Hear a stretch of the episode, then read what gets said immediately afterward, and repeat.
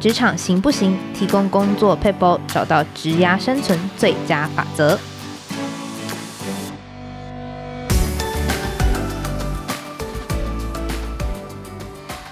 Hello，听众朋友，大家好，我是经理人月刊采访编辑吴美心。在今天的单元，我们会提供职场大小困扰的小撇步，让你解决工作烦恼，即学即用，为职业加分。今天呢，我们延续上一集的内容，谈完求职者的这个面试困扰之后呢，来谈谈就是面试官主管可能会遇到的困扰。那么，欢迎我们副总编辑张玉琪 Amy 来跟大家打声招呼。嗨，美青好，各位经理人 Podcast 的听众朋友们，大家好，我是艾米。嗯，其实之前我刚进来的时候，我印象很深刻一件事情，就是那时候我刚进来，然后艾米其实也还同时在找人，然后我每次转过去，因为艾米坐在我旁边，我每次转过去都会看到艾米桌上 积着厚厚一叠的那个求职表，跟做功课一样。对，然后我想说，哎，其实。当就是面试官，好像也还蛮辛苦，需要做很多功课。但我其实内心也会冒出一个疑问，就是，哎，主管这么忙，他真的有时间就是看完所有的履历吗？其实没有，不是 开玩笑，开玩笑。就是我觉得是这样，就是我相信一定有主管，他是很认真去研究说每一个履历是长怎么样，但一定也有主管是他真的忙到没有什么时间去。看履历，所以你说，嗯、呃，你你在去面试的时候，你的主管对你的了解有多深？我觉得也许多少有点碰运气啦。嗯 嗯，但其实整个招募流程，像艾米，你从就是面试，就可能光刷履历，然后看履历，再到面试，到最后决定整个流程可能会花你多少心血啊？你说到面试吗？对对对，其实看履历到面试，我觉得比较快，因为。嗯以我们现在要找的职务内容来说，我觉得他的技能比较明确，嗯、然后所以基本上一定是先看他的呃学经历跟我要找的这个职务是不是相关的。那我可能比较会就优先考虑相关性比较高的工作。那接下来就是每一个工作的。时间的长短，就是如果他来了之后很快就又想离开，对我来说也是有一点辛苦。所以，呃，学历、经历、时间长短，然后因为我们是文字工作，所以其实他的履历上的每一个字，对我来说就已经是他写出来的一种成果了。嗯，所以对我来说，要这些如果我都 OK 的话，我可能就会很快的请这个 HR 帮我约面试。嗯，那实际上就是艾米在招人之后，如果那个。就是你招进来的人，就是你觉得他最困难的是什么？就是他招进来之后，如果很快就跑的话，你是说最最心痛的是什么？对对对，对，我觉得最心痛就是他如果来了之后很快就离开，那我可能就会。深夜暗自检讨，说到底是我讲描述这个工作描述的不够清楚，让他误会了工作的本质呢？还是说我没有判断出他其实不适合这个工作？我觉得每一次面试，如果这个呃最后大家他并没有留下来，或者他其实。很快就走，都很明显可以看出来，他一定认为这个工作不适合他。这时候主管可能就要想一想，我在面试的过程中是不是没有呃善尽说明的义务啊，或者是没有判断出来，就是你你以为这份工作适合的人格特质，未必是你所看到的人格特质。嗯，所以其实每一次招募也是让你去重新检视自己招募流程是不是可以改善的地方啊。是是是，对。那其实从招募流程的第一关，你的职缺公告。它可能就有一些技巧。那在写就是职缺公告上面，就是艾米这边有没有一些就是职缺技巧的写法可以跟我们分享？我先自首一下，我就非常不会写职缺公告的人。然 后其实作为一个就是文字工作者，好像不应该说自己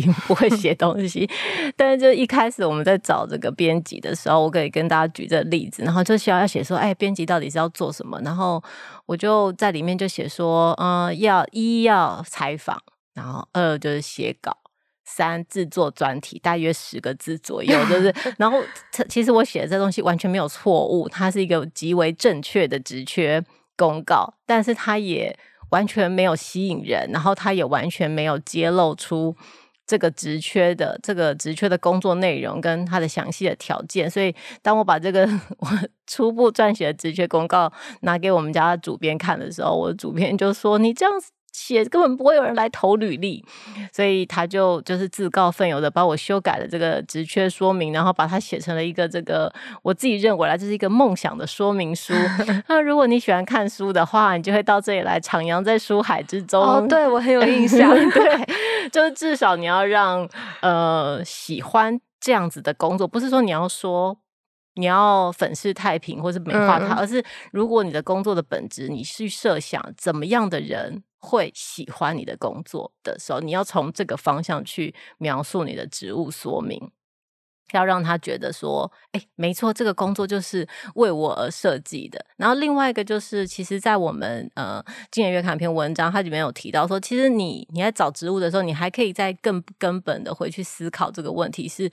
这个职务上所需要的技能，或是他的工作内容，他是不是真的需要 新请一个人来做，还是其实他你组织内就可以消化掉他了？他可以由组织内的其他人来做。那你再找的这个人进来，他适合找什么样的人做什么样的工作？那另外一个就是。你的职务说明应该要能够呈现出公司的核心价值。我我我觉得其实讲核心价值好像是一个比较高远，好像有点空的东西。但是你进来，你到每一家公司工作的时候，你一定都可以感受到公司有一个怎么样的文化。嗯，公司的文化是很自由的、很弹性的，还是公司的文化是认同什么样的价值？这个东西是如果你。呃，你可以把它具体的落实成某一种行为，就我们公司的核心价值是，假设我们公司核心价值是一个重视互动，那我们可能在行为上是希望你很喜欢跟团队合作，你很喜欢跟人接触，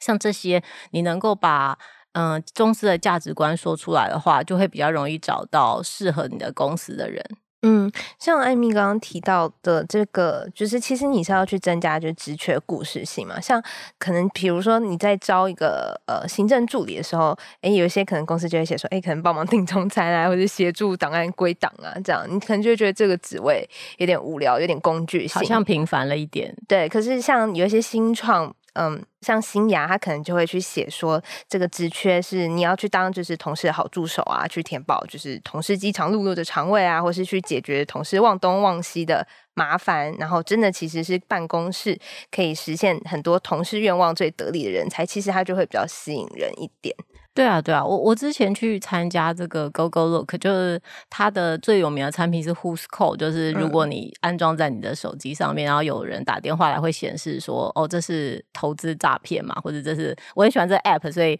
哦，就是跟大家 介绍一下。好，但总之我去参加了这个公司，他他就在讲说，其实现在大缺工潮啊，就是真的是比较难找到人。然后呢，这个软体开发的这个产业里面，比他。更有财力的公司可能会用两倍的薪资去招募人才，所以他能够怎么样去找人呢？他就是会用这个工作的时间很弹性啊，嗯、我们是我们这个公司的价值观是你会很有趣啊，我们重视什么样的活动？比如哦你可以完全的远端工作，然后他会提供，就比如说他要提供什么二十天的叫做自我实现假。就不需要什么理由，你就可以请假，嗯、然后你也会有带薪的病假，是也不用提出证明的，的对不对？他说哦，我们可能并不是在薪资上是完全可以比得上最前面百分之一的公司，但我们在公司的价值观跟公司会愿意相信你，或者公司能够成就你，这公司的文化里面都会是一个他认为可以吸引人才的另外一个点。嗯，然后再跟听众朋友分享一份数据，我像之前 LinkedIn 它就有发布二零二二的就是人才趋势报告，它其实里面就提到说，哎，求职的现在最重视第一名。不一定是薪资哦，呃，相反的，有其实有达到六十三趴的人，他就是选择他希望可以工作的时间还有工作地点是很灵活跟有弹性的。然后第二名的话呢是薪资福利，那第三名的话呢就是刚刚提到是企业文化的部分，就是你到底是一间怎么样的公司。所以其实企业在征才说明的时候，如果你能够就是假设你公司有提供，比如说你可以混合办公或是远距办公的这些制度的话，其实可以在征才的时候就把它强调出来，也会吸引到更多的人，这样。就顺便在这里说一下，我们公司现在远距办公，哦、对，所以如果有兴趣的话，也可以来 投履历。对，我们然后那像在实际面试的时候，艾米会不会遇到一些觉得哎，好像没有聊那么来的面试者？会啊，有时候进去没聊多久就想要冲出会议室，不是开玩笑。但是确实应该是说，有些时候你，我觉得面试官很难否认这件事，就是如果你进去很快的，你就发现这个人不适合。嗯，然后我猜想啊，应该所有的面试官可能都有这个经验，就是你可能会在里面稍微撑一下，觉得 要到一个就是稍微合理的时间长度，然后才结束面试。应该不是只有我吧？所以可能就是问一些很基础的问题嘛，就是对，会在里面稍微就是进行一些频繁的闲聊，但是可能就很，因为你已经判断他不是，或者是因为在你其他面试的人选里面，他已经很明显有其他人比他更适合的话，嗯、就你他已经这个人已经不是你主要考虑的对象的时候。嗯，那如果就一般而言，假设遇到一个就哎你还不错，你觉得还不错的对象的话，你大概会问什么样子的问题？我觉得因为面试就是这样，所以一定是我会先进到就是吸引人才的这个主要工作，就是会很。详细的说明所有的工作的内容。那接下来当然就是啊，假设他的履历上我判断他是合适的，那接下来就是问题是不是合适的。所以，呃，我们其实有用过一篇这个 Forbes 的文章，他就有讲到说，好的面试应该像是一个自然而然的对话，是让这个谈话的双方都可以从中间了解彼此。所以，比如说像我们其实一定会问，就是哎，你对公司有什么了解或是想法啊？然后我会介绍我们这个公司的工作内容。容然后会问问看说，那你之前做这件个工作内容，你觉得跟现在的这个工作内容是相似的吗？或者是哪里相似，或是它可以让你觉得说，哎，你也可以做得来现在的工作内容？那也会讲说，比如说，哦，我公司我们部门现在正在发展什么样的新的业务，这可能会是一个机会，或者说这可能会是一个挑战。你觉得你会很乐于就是迎接这样的机会吗？或者你会想要做什么样的事情？然后就是详细的说明这个工作内容，可能还包含。就比如说，我可能就会说明说，编辑的工作可能会有农闲跟农忙的时候，你有时候真的很累的时候，你可能会什么时候才下班？然后悠闲的时候，你可能会怎么样怎么样？就是这些环节对他来说，哪些是比较辛苦的，或是哪些可能对他来说是比较喜欢的？他觉得会怎么样处理？就是像这些，我觉得都是一些比较具体可以。以我们的说法，就是有肉可以聊的事情，嗯、不是比较，不是完全纯粹人格特质啊，还是一些想象中可能会做的事情。那现在可能还会问一些说，诶，那假如你被录取，你会想要首先尝试的工作会是什么啊？或是你接下来三年五年你的职业规划是什么啊？就是他会把这个工作当成是一个转职的跳板嘛？或者是他是其实希望，其实还是会有。嗯，面试者他会认为说，其实我可能两年后我就要去进修了。我是我现在的职业规划就是我在这里工作，就是汲取经验，然后我两年后我可能就要去进修。那可能对主管来说，他就需要考虑，就是这个同事他其实已经准备好，他下一个阶段也许不是在这个产业里面工作。嗯，像刚刚艾米讲到，在面试的时候，其实主管有个还蛮重要的责任是让。来面试的人都可以了解这份职位的内容。那我自己印象很深的是，那时候我来经理人月刊面试的时候，然后艾米好像就真的有拿一本杂志，然后摊开跟我说，就是我们可能两页的字数是多少，然后两页还会搭配什么样子的呃，可能图片、照片的规划啊，然后可能会有多少的同事跟你一起做这个专题，然后做这专题可能从多久之前就需要准备。然后那时候我就觉得说，哎，我好像就是真的有从这份面试当中去。了解到说，我之后可能会遇到的挑战，或者是我之后可能那个时间规划上会是怎么样？那时候我就对这间公司 印象还蛮好的，对，坦白一下。对，那其实最后一个问题就是啊，就是在面试完的时候，其实主管会不会有一个，你知道那种灵光一现，就觉得会是那种一瞬间的感觉，觉得哎，就是他了。不瞒您说，是常常都有啦。但是其实，因为我们就知道，最近我读了一本书，叫做《那个亚马逊的逆向工作法》。那它因为亚马逊有一个很有名的这个面试的制度，叫做那个 Bar Racer。Bar 就是一个规则，就 B A R Bar，然后 Racer 就抬起来了，把这个 Bar 抬起来的这个制度。那它意思就是说，呃。面试的时候有很多关，亚马逊面试会有非常非常多关，其中有一关会是由这个 bar racer 来面试。那他呢是一个可以拥有否决权的人，就就算所有的主考官都想用他，bar racer 是一个可以否决这次录用的人，因为他要把录用人的这个标准、这个 bar 抬起来，把它抬得更高。这是这个亚马逊的制度。听了说觉得哇，非常的那个厉害，我就觉得说好好厉害，好厉害。然后，但是实际上在我们实际的面试经验里面，你常常不会，第一，你可能不会有那么多关，可能大公司才会有那么多关。在一般的面试里面，可能也许就是 HR 用人主管，然后用人主管的主管。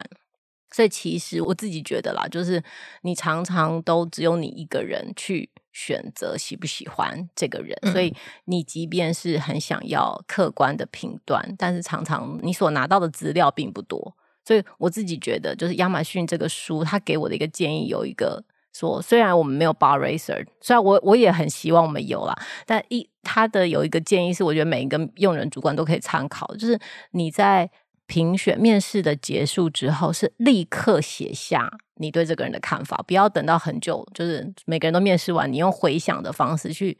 回想那个印象，而是你立刻写下他讲过的话，或是某一些事实，这些事实你觉得是。适合或是不适合这个工作，嗯，那如果你只是印象，然后我印象他很健谈，或是我印象他很开朗，这些都会太过模糊，而且会随着你面试越来越多人之后，他就会可能会有一点无效，就是这是一个无效的这个回忆的评选，嗯，所以其实说归到底，面试他可能还是没有办法避免一些主观的成分在，我自己觉得是不太可能，就算。就算就是我们有曾经写过说，就是用 AI 或者机器人那个面试，嗯、那但是它还是有个黑暗面嘛，就是它用的是过去你的面试的记录，所以如果你有一些隐性的偏见，它就会被算进这个演算法里面，它可能就会偏好某一些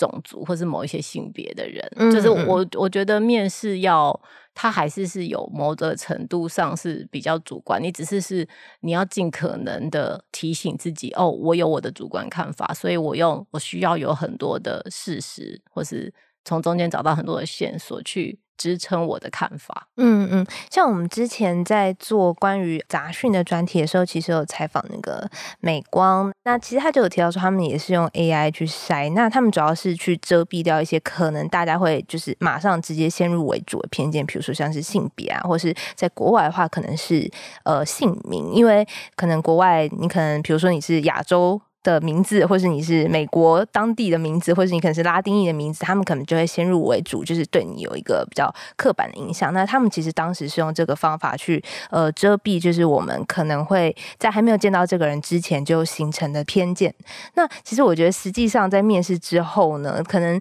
毕竟你真的要跟这个人共事，你可能还是会先选择说觉得跟他相处还不错的人来嘛。对，因为其实比如说以前我们可能主管都会要你选一个。呃，你会愿意跟他一起工作的人，那这肯定是主观的，就愿意跟他一起工作，这个本身的描述就是蛮主观的。那、那但是他，我自己觉得，你就只能在中间取得一个平衡，就是我希望这个人可以，我希望跟他一起工作的这个希望，是因为他的能力或是他的态度，嗯、并不是只是因为他长得漂亮这样。对，就是在很多主观的各种限制之下，我们可以尽量取经客观这样子。对，对，对，对，对，好，那以上是今天的分享呢，也祝福各位主管在征才季的时候呢，都能够顺利找到人。那如果喜欢今天的内容呢，欢迎订阅经理人的 Podcast，谢谢大家，谢谢大家。